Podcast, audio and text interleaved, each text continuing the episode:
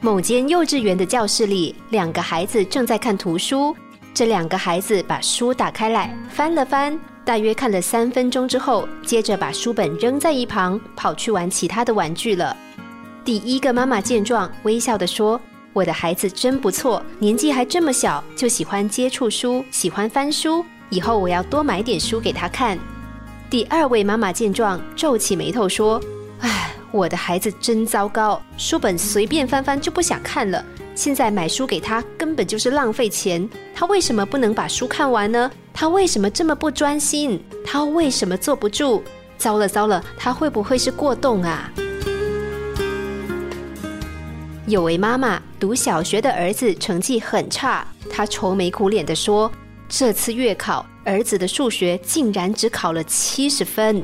朋友问：“七十分会很差吗？”记得我小学的时候啊，数学还考过不及格呢。这位妈妈说：“现在跟以前不一样了，年代变了。现在的孩子个个都很会读书，考七十分已经是吊车尾了。只要我一想到儿子只考了七十分，我就觉得很担心。”他说这件事的时候，整张脸都揪在一起，一副天要塌下来的模样。不知情的人看了，一定会以为他遇到什么生死攸关的大事呢。但其实，小学成绩好的人，长大后未必表现杰出；在社会上表现优异的人，小时候成绩也不一定好，不是吗？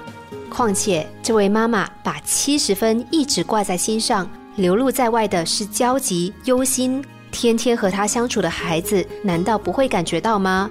为了一个七十分，让家庭气氛低迷，亲子关系紧张，真的有意义吗？其实，世间的任何事物，包括我们所遇到的挫折，也都跟这个七十分是一样的。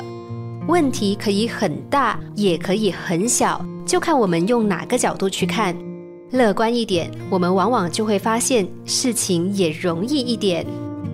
一样的一件事，一百个人来看，就会有一百种想法。对于人生的挫折，何尝不是这样呢？相同的挫折，有些人不以为意，再接再厉；有些人却指天骂地，或认为自己的将来会一片黑暗。悲观其实只会让你心情低落，其余没有任何帮助。用正面积极的态度看待挫折，或许你我就会发现，那些人生需要克服的难题，似乎也容易了一些。